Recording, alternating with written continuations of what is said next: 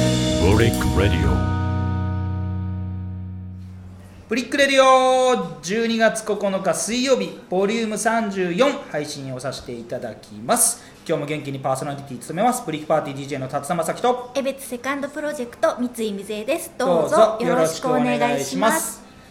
いやいやいやもう34回ですよね、もう40回に向けてあと6回ありますそうですね一つずつ積み重ねていきま頑しょう張りましょう、ねはいそんな時にですうんうね、んうんやっぱり日本には古来からいろいろなね文化がある中でですね、はい我々のちょっと知らなかったそうですねね、分野があるという形でそんな先生がですね、これまた偶然江別にお住まいという形で、今日は日本画家のはい日本画ですよ皆さん分かりますか日本画家日本画家の八千本玲子さんに来ていただきましたありがとうございますこんにちは。よろしくお願いしおまこん願いしますにちはもう何でもいいです、はいおはようですここんんばばんはでもいいです、はいね日本画はい。日本画なんですよ一応日ね本画家ということで日本画っ 活て動させていただいてます。すねえ絵絵だけ絵どで絵なの、はい日で本画っていうジャンそルとかうジャンルっていうかあえて聞かれるとそれをそれをね今日ねうん聞きそうね聞こうねっていう形で、えー、八千本さん今日でよろしくお願いいたします,、はいあよろしくお願いしますということでね弱敗者ですけど。い え何をおっしゃいますか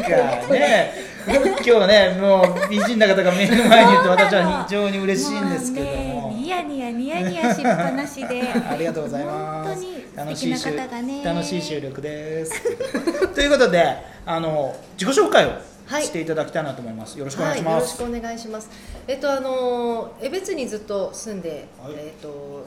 まあ制作活動をして、えーおります。あのー職場は札幌にある札幌武蔵野美術学院という、はいいまあ、いわゆる予備校ですね美術予備校ってあの受験生とかも来るようなところとあと専門の、まあ、美術をしっかり学びたい人たちが来る、そういった、まあ、画塾のようなところですけれども、そこに勤めております。あとはそうですね、うん、と発表活動は様々なんですが、うんあの最近はあの職場の札幌武蔵野美術学院以外でカルチャー教室などをあの何件かうんで日本画のみ教えてるっていうこともしてますね、そんな感じで、日本がはいねでも見たことあると思いますけどねそう、うん俺も言われて、うね説明をね一回聞いた、聞いたことがある、うんうんはい言われたああこれが日本画なんだって思ったんだけど、うんうん八本さん日本画とは、すなわちえ その一言ではちょっと難しいああいいじゃん二言ですけど三言まで言っていいです多分日本人だったら昔ながらの家屋とか、うんまあねあのーお寺さんとか、はいまあ、そういった日本建築でもそうですけど、あのー今にあったりとか、うんうんまあ、襖絵だったりとかそういった日常的に関わってきたものっていうのは、まあ、そもそも日本画ですけれどうも、んね、あのー美術館で見るような横山体育館とかね、はいうんああいうあの大御所の巨匠もいますけどもそういったいわゆる絵画ですよね。はいとりわけねとりわけ八本さんこのね今目の前にあるんですけど猫をうんうん、猫を題材にされてる作品が多くてね、うん目の前にポストカードがありまして、はいね、これが座布団の上にこう座ってる猫はいなんです私が、はい、最近手掛けてるのは猫をモチーフに日本画で描くっていう、まあ、ずっと日本画ではあるんですけど、うんうんまあ、画材がね、あのーまあ、専門的な話になっちゃうと「はいにかわ」っていうのりで顔料を溶いて絵の具筆で描いてるんですよね。まあ、皆さんがよくあの知っていうるんうんチューブ絵の具に入った、まうんあ、うんうん水彩とかアクリルとうんか油絵とかなんかチューブに入ってる画材、はい知ってますよね。うんうんああいうんじゃなくて、あのー粉状になってるいわゆる顔料そのものうんが絵の具なんですよでも粉とか砂状のものって画面に付着しないじゃないですか、はいはいその付着させるためにのりのりの、ね、そういったものが必要ですけどそれがニカワうん聞いたことありませんニカワなんかその煮皮を使って、はいその顔料を使うのがはい日本画、いわゆる日本画っていうのが分かりやすいかもしれないですね、今はあのそれだけじゃないんですけどね、うんうんうんニカワを使ってない日本画家もいるんですけあどそうなんですうか、んつなぎっていうかその接着剤は何にやってるんですかいや他のグ新しいグルーとかあへの新しいそういう技術が発達されてるのりの成分を使って顔料を固着している人もいたり、まあ、あの絵画って昔からこう歴史とともに、うんあの絵の具も全て発達してきて、うんうんうんそれで細かいジャンルだったりとか、うんそういったものができてきてるので、んあの日本画ももともとは中国から渡ってきた顔料ですよねあ顔料ね顔料とか全うんうんう部んその墨とか、うんそれこそ二冠もそうですしあと絵の具もそうですしその描き方とかもうんうんうんもともとはそういう東洋からうん渡ってきたもので,、でまあ、鎖国もあって日本的な絵画っていうものも発達しますし、で鎖国解除されてうんうん西洋文化が入ってきたら、もうちょっとデコラティブな、うん平面的な絵じゃないうん西洋画に近いよううんうなん絵を描いてそれでも日本の顔料を使って描くっていうことも日本画ですからどっからどこまで日本画かって言われるとちょっと難しいところはあるんですけうどんそうなんだ俺ちょっとねうんこの間きき一回聞いてるにもかかわらずいや感心してうんたね感心しちゃったんだけど日本画はその二川にうんね、その解いて使うっていうかそれでやるやつの他にもそのす水墨画みたいのもそれも日本画もなうん一種だと一種なんだねええ墨使えますしね私もねあそうなんですか、なんかまあいわゆるその考え方とかかんん描き方とか、うんそういう文化の一つだと思いますねへじゃあもうでもそうだよね二川じゃなくなってもいいくなっちゃえば、なん何を日本画っていううのんっ日本画ってていういうそうそ話うになっちゃうからうーんなんて言ったらいいんでしょうね私はその伝統的うなんその技術うがん今まで何百年とかってねうん使ってきた技術ありますよね日本人がそれを受け継いで今私がそれを使いながら書いてるうんそして日本画というあの言葉は明治以降にできたんですけどそれまで日本画という言葉がないあそうそうななんんだそうだででもそのものの歴史はもっとあるんでずしっょと前からありますよね、うんうんうんあの資料参考文献とかね、うんうん歴史見ても、日本画のような、ね、鎌倉時代とか平安時代から絵がありますそけうど、ですようんね書かれてるもはのい全部日本のそうでもあの時は大和絵とか名前が違った、違うんだ、うん呼び方が違うんだそうだから明治大正のあの時期にうん西洋文化が入ってきた日本の激動の時代に日本画という言葉ができたんですね、そ実はうなんだはあ西洋のそれと分けて日本画っていうふうにそうなんですそう分けるために作られた言葉なるほどねまあ、今のまあ単純にカテゴリーの一つそうそうそうなの皆さんカテゴリーに分けたいからね好きだからねわかるわかそるわうかなのるうんじゃあ何をみも持って日本画なのかっていうのは、まあ、すごくこう明確にするのが難しくなってきてるこの頃ですけど、まあ、画材の特性の違いですっていう感じです、うんでその特性とはってなったら結局専門的な話になっちゃうかうらんちょっと難しいけど簡単に言うとそういう流れがありますね。まあその制作過程の中での日本画っていうカテゴライズっていうのはなんとなく今の話でわかるんですけど、うんうん見た感じでねうんパッと見で例えば油絵と水彩画と日本画3つ並べられたら、ああこれ油絵ねまあ油絵は分かりやすいまだ分かりますね分かりやすいねねうん塗ったくった感じがあるからね、いやそんなことないです。 え塗ったくまあったで感もちょっとギラッとした感じうんうんうんのじ質感がデコボコデコボコしてたりね。うんうんでも日本語も日本画も結構デコボコえっと顔料って実は粒子がいろいろあって、うんすんごい粒の大きいザラザラした砂をたくさん塗る人はもうでっこぼこに絵の具を盛り上げて描くこともできるし昔のね、うんうんあの掛け軸みたいな平坦な、うんつるっとしたようなああいう日本画もあるからや描りき方によって方作家によあっそうてなんだうんまあ、油絵もそうですけどね,、まあそうですよね本当にちゃんと解いてね塗る人もいれば、うんうんねダ・ヴィンチみたいにつるっつそうるのそう人そもうそうそうそううんうんうんもうこういうなんかコテみたいなのペッペッペッってやっちゃう人もいるしさ、ただ見た目は確かにあの顔料そのものが付着して発色してるから、マットな感じですねああそうですね、うんはいそれはちょっとよく見ればわかるかも、砂感というかなんだろうなんうんね化粧感みたいな じゃあその日本画の良さ油絵の良さ水彩画の良さみたいなのうがんそれぞれあるんだと思うんですけど、ええどういうところに惹かれたんですか顔料の発色の美しさですね、あのーちょっとせ専門的なことですけど、うんうん絵の具の顔料分っていうのは全部一緒でそれに顔料プラスアラビアゴムを入れると水彩絵の具ができますはい顔料プラスリンシードとかポピーオイルを混ぜると油絵の具ができますはいつまり何を絵の具の元となる顔料に何を混ぜてるかによって絵の具の種類がうんうんあうのん変わるんですけど、ね、へその顔料を直接にかわでつけてるから発色がもろ100%うん出るのが日本画だと思っていただけると分かりやすいですよ素ね。材そのものの良さそがうそうそう明確に分かる明わけ確に分かるもしあの油絵だったらリンシード POL が混ぜられてるからそのまんま油とともにこ固着するというか、うんうん固まるんですけど、うんはいだからちょっとぬるっとつるっとしたような、あのね、質感だけど、ニカワは水す水で溶いてというか、まあ、水水分が蒸発してそのまま顔料が付着するから、うん顔料そのそのものが綺麗に発色するっていう特徴があると思うんですよね。ねそれが綺麗、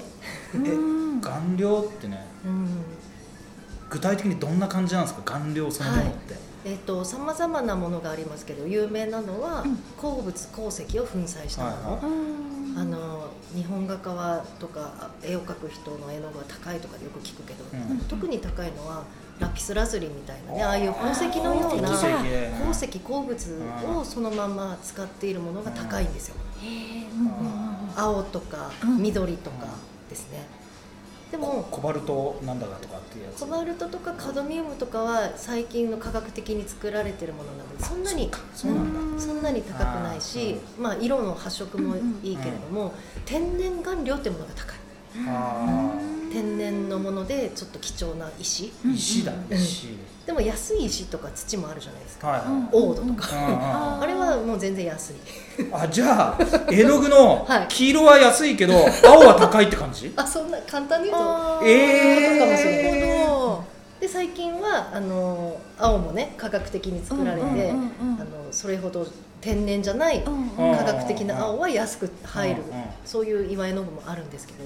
なるほどだからへーいや安い安い色を使うから八千さんのこの絵はあやっぱ安い茶色っぽいっていう感じじゃなくてこ れはね金箔使ってるあんです金箔使ってんのそうちょっそとうなポんスだトカードにするとうん見えにくいかもしれないんですけうんど、実はこの作品あの本物見ると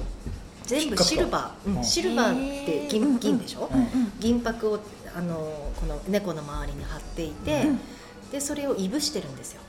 いぶしてるのへうんー硫黄硫黄でねうん硫黄を塗ると銀箔って黒くなる酸化して黒くなるのうんで自分でそれを酸化をコントロールして、うんシルバーだった色がどんどんききうんうん黄色くというか、うん黄ばんでというか、でだんだん時間が経つと緑っぽくなって赤くなって、うん最後黒くなるんですけど、それを途中で止めるんですね、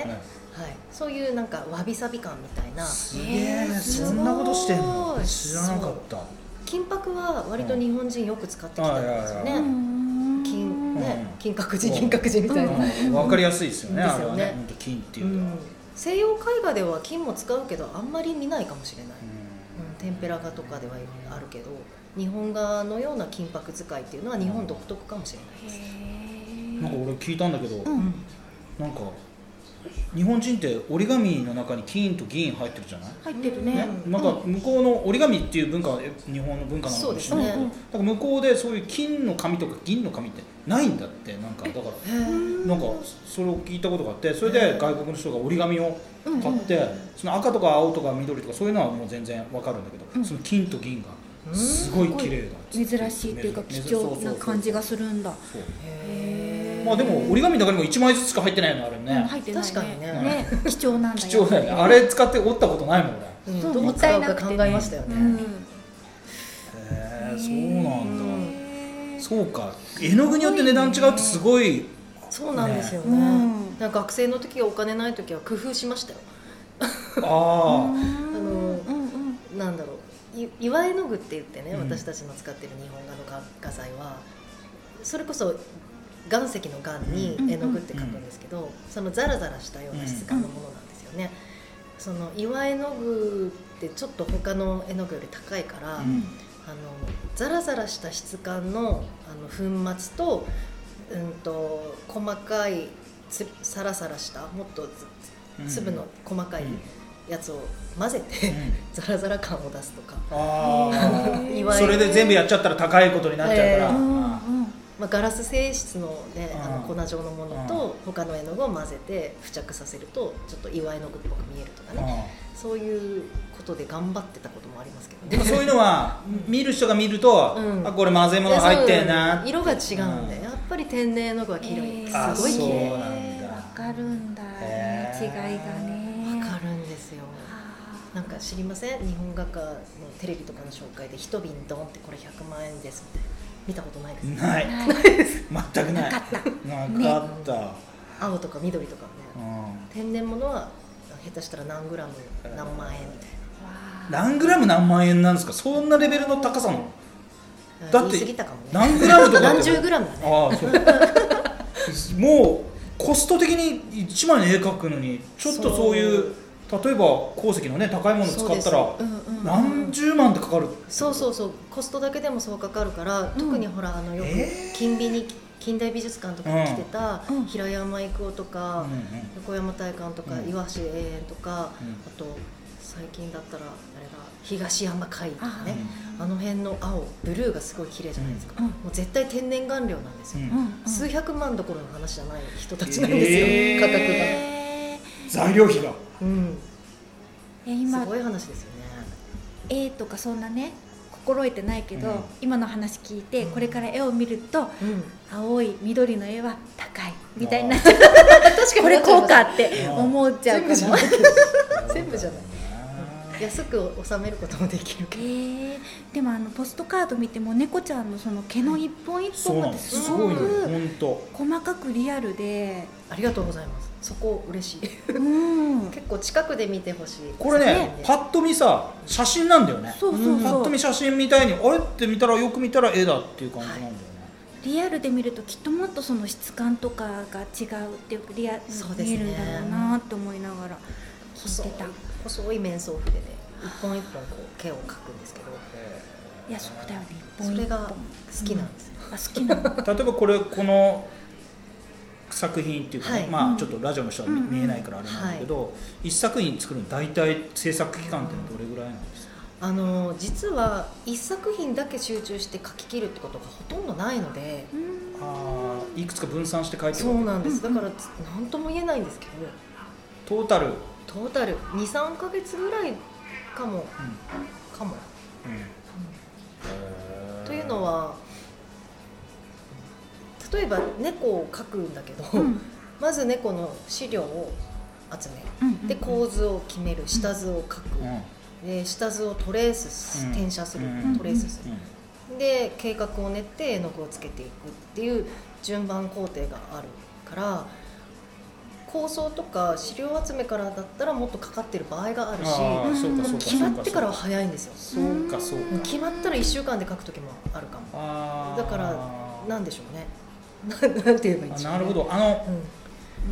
俺ちょっと絵そんなね描いたことないからわかんないけど油絵とか日本画とか水彩画もそういうそのコンセプトみたいなの立ててから描き始めるんですか皆さんあそうだと思いますよキャンバスにいきなりう「うんんいく!」っつって言ってベタって最初の一筆を入れるとかじゃなくてはい大体構図を考えはてやるんだ、おおおよそ多くの人がそうだと思いますああそうなんだ、というのは、うん日本画ってあまりこうあ直せないっていうんですか一回こあうあいやでしょうね書そうき思直ったの書くそう書き直しにくい画材なんですよねあはいもうやりり直す場合は全部絵の具を洗ううんか、書き直すかになっちゃうからしっかり構成決めて墨を入れてから絵の具をつけていくっていうことになるんです、でも逆に油絵は隠蔽ができるので、そうだよね絵の具をつけて上,、ね、上からこ上にう、うん全然塗り重ねられる、もしかしたらもう感覚だけでうんうわーって描いている人も多いかもしれない、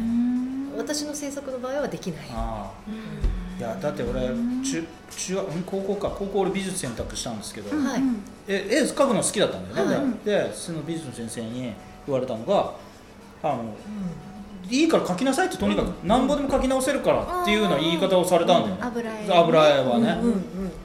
で気に食わなかったらその上から何ぼでも塗り重ねられて、うんうんうんもう1センチぐらいになったっていいのよとかって言われたんだよね、あそれは今でも覚えてて、うんでもそれはそうですね、うんあの臆せずやれうんみたいなのはいいと思いますけどね、水彩画はそうはいかないですよねそうなんですそうややっぱり絵の具の特性の違そいで、うだよね下の字をきちっと生かすっていう、ね水透明水彩の,、うんうんのようなものはね白が一番うん紙の白が一番明るいところだから、それを残して描くわけですよ、うそれは計画的にやらないと直せないですよそうねへーそれとね絵の具が水でぼかすとかでもね、うんもうそれでもう終わりだからね、そそうかれ以上そうか塗り重ねるってわけにいかないからな、えーそういうことですね絵の具そのの違いによって絵の絵の具のその発色の良さとかそういうのに惚れ込んだってさっきおっしゃってたけど、うんどの作品でそれを感じたんですかどのタイミングでえっ、と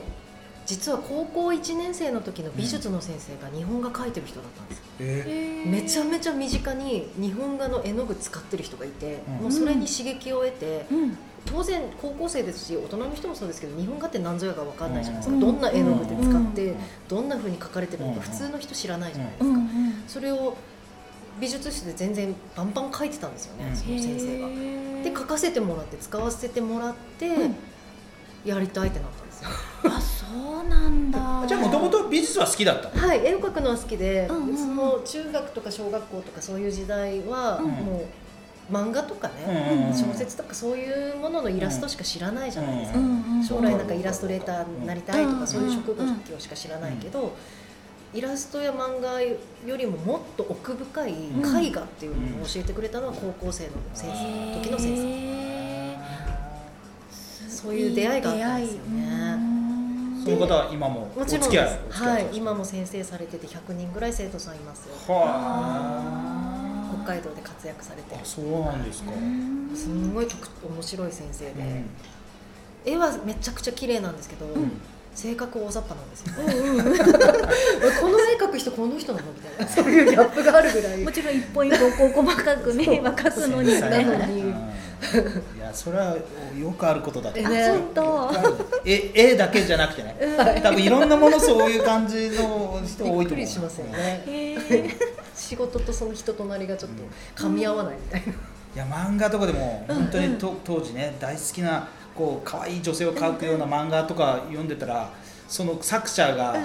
こんな人だったでショック受けたこともあったもん、ショックだったんですね、うん、この人が描いてんのかよとかだあれあんまり漫画家の先生とかが顔出すのって俺あんまり良くないと思うよいや、いやわかんないけど人によりますうよねんうん、そうそう人によるんだ人人によるんだけど、やっぱりいろんな夢を描くからねそう男ので子すはね男の子なるほどね女の子も多分うんうんうんいやでも私はそのざっくりとしたうんうん性格と、うんあのやらせてくれたっていうおおらかなところは、とても良かったんですようね、ん高校で絵の具使えるってあんまり聞いたことないと思いますね、うん日本画の絵の具使える、うんだから私もどんどんやらせるんですよ、生徒さんにねはい、高校生だろうが大人の人だろうがとりあえずあの触って使って、後でこの技法的なことは後からついてくるから、うんうんうんやってもらってるこれ武蔵野美術学院さんっていうのは先ほど言った予備校って言ってましたけど、はいはい要は美術大学とかそういうところを受けるための勉強っていうか、そうですね一般的に言うと、そういった美大受験のための子たちが来るでそれ受験生以外は研究科っていうのがあって、う研究科はいわゆる一般の人もう学べるしすで、あーに美大生で、なあるの単位を取得しながら学ぶ、うん専門的なことを学ぶっていう、うはんい、学びを深めるってそういう3部門ぐらいあって、うんうんうん私は日本が担生徒さん何人ぐらいいらっしゃるんですか今当え全全体いや先生あ私の、うん私日本画教えてるのは学院以外でも含めるとあ2 3 0人ぐらいで、いや少ないですよでそれは少ないんだそれがいやうんどうなんでしょうね、そんなでも濃厚な生徒さんたちですはあ、うんなるほどね私は楽しいえー下は何歳から上は何歳みたいな感じ。あ下はね今は20代半ばぐらいから、はうん高校生は今いないうん。なから上は60代70あ代ーくらいなのかなへで特にあの猫を描きー描うくんっうんていうそのクラスうんの人は 猫愛もすごくてうんうんうんうんでそれでこうのめり込んでくださったところもあって日本がね猫はい、ね猫ねう猫何匹飼ってんですか。ん、2匹です二匹。はいえー何ちゃんと何ちゃんですか。ラムとうんシェリー、お酒の名前酒好きそう でもな。ね弱いんですけどねいやでもね、見た目は完全ね酒好きそうな。そうちねょっとあれですね、声質もなんかどちらかというとどっかのママみたいな感じですね。これはスナックの。ちょっとタバコ焼けですねあそうかそっちかスモーキーな方でねそうですねスモーキうんーまずいですねいや全然いいんですけど ああおこう気持ちが綺麗だからいいん ですね矢島さんずっと江別なんですねそうなんですよねどうです江別住んでまあ、うん住みやすいからずっと、うんみたいな感じですかそうですね親の代からどこも行ったことないんですか他のないですすねえ江別生まれ江別育ち別育ちう嘘んねえ前どにっか住んでみたいなみたいなところないんです か今更ないんですよね今更ないもんどうしよう性格的に猫もいるし別にいいかなみたいなああそうかそうかあーまあ結構ねペットいる人はねうんなかなか住み替えも大変ですもんねアパート考えとたかことないマンションだったらねそうそうですダよねメとかいう話になっちゃうし、うんうん好きな場所とかあります江別市内でなんかよく行くよ私ここみたいなジョイフル AK 画材画画材あるから材ね確かにそこはしょっちゅう行ってでしますょねねあそこすごいですよね、うんうんえじゃそあうですねできた時嬉しかったんじゃない嬉しかったです、もう家ねから5分なので,、うんうんで車で行ってね積んで帰れるから、あれなかった時どこまで大丸さはい、セントラル札幌のル大丸セントラルですね、うでも駐車場問題やっぱありまんすそうね本当うね本ん本当そう当ねよくわかるええあ僕文房具好きなうんのうんだからうん好きなのああいうとこアクオアシスずっと大好きだねええすごいしょっちゅう品買いしてて見せ方いいですよねうねん店長と仲良しですあもうすっかり今そりゃ私そうは、だねはい、あそこにあの八千本セットが売られていますよえア本ークオアシスにうっ当今そ度見それに日本画の日本画顔料、はいえええセットで15万8000円いとやかいやいするコバルト多めコバルトじゃねえや青いやーつ青いやいやラピスラズリ実は青は入ってないんですよ青入ってないんだはい入れてないあーまず手軽に試せそうそうそうるそセうットねあの猫をそうだっこての色青数いで青使ってないもんだって 青使ってないもん先生そのう絵そうそう猫描くならこの色数揃えとけば大丈夫だよっあていう八千本猫描きセットっていうえーか まあ青い猫ってあんまーりい見たやことないでもね瞳が青い猫いますよねあいますねなるほどね綺麗なあとまあ背景とかこっねちの名刺の方にあるのはこの手前のおはじきはいおはじきにはちょっと高価な画材が使われてんじゃないですかここ れのおはじきももちろん描いあはいはいすごいねこビーの玉と手か透おじ明とか感とかうこれはちょっと高価な画材が使われてますねこれはこの青はね青んまあねそうなんでもないねもう見方が変わっちゃったかそらうねそう我そう々ちょっねと刷り込みすぎました ねでもレディを聞いてる人みんなそうそうそうそう青高いんだってっつって言ってね高いね有名な巨匠の絵とかを見ると絶対高いん でそれは間違いないね先生の絵を見たいなっていう人ってのはどうやって見ればいいんですか、見れない、えーっと見れ見れますよ年に何回かうんうんあの大なり小なりいろいろ展示会をしててうんはい最近だと12月のちょっと待ってよ12月頭から、あのコトニの北斗館というカフェギャラリーで展示をするのとでもそれよりも2月ですね、2あれ月デパートうんデパート2月のデパートそ,、っちがメイン、うんはいえっと大丸デパートではい大丸札幌店であの油絵の人というかアクリルの人と二人展を猫展っていうのをやります画商の方がねうんうんやってくれる二人こうではいどうやってお金にするかみたいな話もねこの間ちょっとしてくれ てさ売れないといけませんねうんでもそこそこは売れるんですかやっぱりいやちゃとわかんないわかんないのわわかんないですねこれはねえでもうん絵ってそうやって作ったら一点物じゃないですかそうなんですよねか買いたいですって言ったら売ってくださるってことですか、は、いあのはい交渉にも乗ってくれるんですかもちろんですあの絵を展示する場所がなんせデパートなので、うん販売目的ですからああそうかそうかそうですむしろはいあのどうぞ買ってくださいですどうぞ買ってくださいですようんうんねうんうんはいそのために一生懸命いい絵を描きたいなと思っていて、うん最近あの私この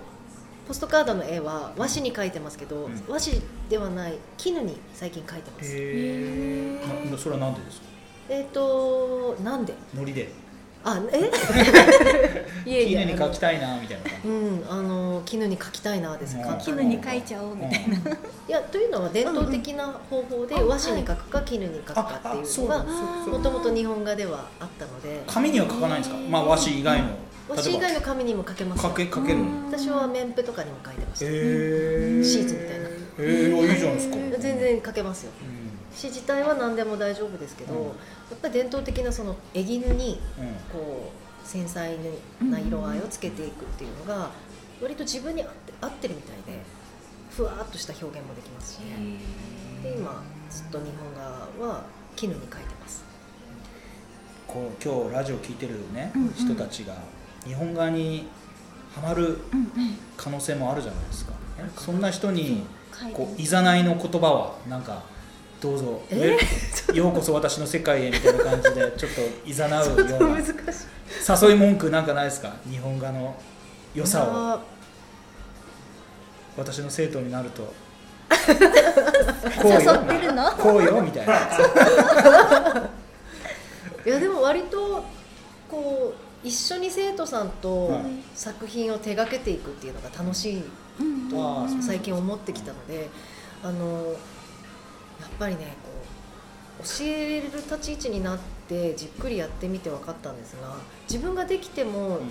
これが分かってないことが当たり前ううんんみたいなことが起きてますよね。うんうんそこからめちゃめちゃ刺激になるんですよね、うんあこれそっかまず分からなかったんそうだだねし知らなかったんだみたいな、うんうんうんでそれを伝え方とかまあ言葉で伝えても難し、うむ限界があるので、うんやってみせるみたいな、うん一緒に描くみたいなでそれで私もそうでしたけど、うん師匠の絵をこう横で見てうんやり方とかに、ね、それで覚えてきたところもあるので、んそうやって一緒にやりながらどんどん吸収ししていく人たちが増えてるなんかその絵の具のなんででしょうね絵の具がすごいきれい綺麗なのとん面白い表現になるんですよ、うん自分が想像してた以上に、うんあの水彩とかとは違う発色の良さがびっくりする時あるんですよねそこにねまずあー逆逆に言うとその自分のイメージ通りに発色させるっていうのはなかなか難しいってはいういことも逆に言えちゃったんですよね。そうそうですねいいそうなんです、あー先生の生徒さんっておじさんばっかりじゃないですよね。おばさんばっかりおばさんばっかりなんですか。先生美人だかそらうねそうそう。せせ先生目当てのおちょじっさとんいなくなっちゃい横ました島な横島なやつばっかりじゃないですか。あおね、男男性いなほぼいないいないのい？るけどほぼいないええー、ほぼいない。なんででしょうねう。どうなんですか。なんわかんない怒っちゃう怒っちゃう。怒んないです あんた何を聞こうとしてるの怒らないです、ね、怒られる人怒られ怒られるの好きだからね怒られるのそうああそうか。そう かってえどこら辺になじゃある全おじさんばっかりだと面白いなと思ったんおでじす。さんも面白いですようんね、同い年のあのエンジニアの人とかいますよね、えーなんかね、自分は日本画しかやってきてないとか、うん絵しかうん関わってきてないけど、生徒さんはいろんな職業の人いるから、うんなんか面白いなと 思って逆にいろんなこと聞いてます、なるほど然ね。じゃあねもう30分超えたんであれですけどもあっというま間にああっという間ですよ、うんうんまあ今日のね放送をきっかけにうんね日本画っていうものをそうね触り本当の触りですよね今日言ったのはねあんまり喋ってないですねね日本画ねうんだけどまあ青い鉱石のまつわるものは高いよって高いよっていうね大事なことが分かりましたねでまあ日本画の定義はまあいろいろ諸,、ね、諸説あります、諸説諸説っていうかあいりろまいすろねな捉え方があるよと、はいまあ進化もしてますよという日本画の言葉ができたでまた150ね年そぐんならい、話うんでですすねねでじゃあね最後にはい日本画にはまだちょっと興味がわかんないけど、絵は上手くなりたいなって思ってるうんうん視聴者の方にね聞いてらっしゃる方で、絵が上手くなるコツみたいなのを最後にちょっと聞きたいなと思うんですけどよく見ることですね観察力ですなるほどなるほどあの絵絵をか下手な人というか、はい描いてそれそれらしくならないのは、うん観察力が足りてないだけですねはは見る力が養うとおのずとその手元の描くのも描けるようになりますねどんな見方をすればいいんですか確かどにんな見方ああなるほどもう女性例えばねね、にうん女性だけじゃなくて人間を例えば南東神でここに補助線が入ってみたいなところをもう目で見てそういうふうに分析しちゃうとか、うんそういう見方そうで、いう方法もあると思います、う要は客観的になるってことですよね、うん人を描くときにずっと人と、うんね、自分で毎日鏡も見るし概念っていうのがまず先立ってるはずなんですよはいだから葉っぱのような目描いちゃったりあーはいはい輪郭でくっきりやっちゃったり、うんなんかそのイメージ先行してしまう、うんそれを生物なんか無機質なものだと一回捉えてみたりうんするとか、ものすごく目を細めて、うんもう明暗だけ見るとか、ああ光のね、加減加は減い、がいろんな方法はありますけど、うん形を、ね、整える方法、うんそこから質感を描写する方法、もっと精密に描く方法って順番があるわけですから、はいあのー一つには言えないけどとにかく観察し観て察ねしてないですね大体の人は。だから猫大好きでうちの生徒さんもよく猫描きますあけーそうどか意外と何にも見てないであす見てないんだうん逆うにん、見てると思ってるけどこんなとこからひげが出てたんだとか、うんうんうんこんなところに突起物あるんだとか、うんうんこんな曲がり方するんだとかっていうのを理解をはあ360度でしてないというか立体把握をしてない、うん立体把握をすればそれを平面に起こせるうんまず最初はよく見るここと穴が開くこととあなるほどねね見つめられ見たいつみめたらいれたないね顔して、めちゃくちゃに見見ますつめめたい見つめたいね見見つつめめたいねちゃくちゃにして猫ま見あてます、いいね要はねまたステイホームの流れですからねそうまだねたこういう美術にねまた系統できるいい時間がうんうんうんいただけたと逆に逆手にとってねはいねこういうものにちょっとチャレンジするっていう方も増えてもいいんじゃないかなと思いますそうですんでねあのぜひぜひ本当そうですね八本さんそうもですねね塾にコンコンとノックをしていただいてマンツーマンでやりましょう、ねいやだ行こうかな行こうかないやでもこんな、ね、時期なのねで大切なんですよね10人20人がむしろできない、うんうんううんん、今教室だったけどやっぱり非常に怖がる人も出てきてます、うんでうちの学院の場合はほぼマンツーマンとか、うん少人数で対応してるんですよね、はいはいその方がじっくりできる、そうですね、はい確かに確今かに度じっくりよろしくお願いします ぜひという形で今日はですね日本画家で江別出身のね、江別出身そして江別在住の八本玲子さんに来ていただきましたこれからもはい作品のお書き上げに頑張ります頑張っていただきたいなと2月にはねはいぜひま個た展ぜに、ひ個展のあ方個展じゃなかった個二展人展だった二人展はいぜひわお伺いしたいなと思いますので、はいその時またお会いしたいと思います今日はどうもありがとうございましたありがとうございましたでした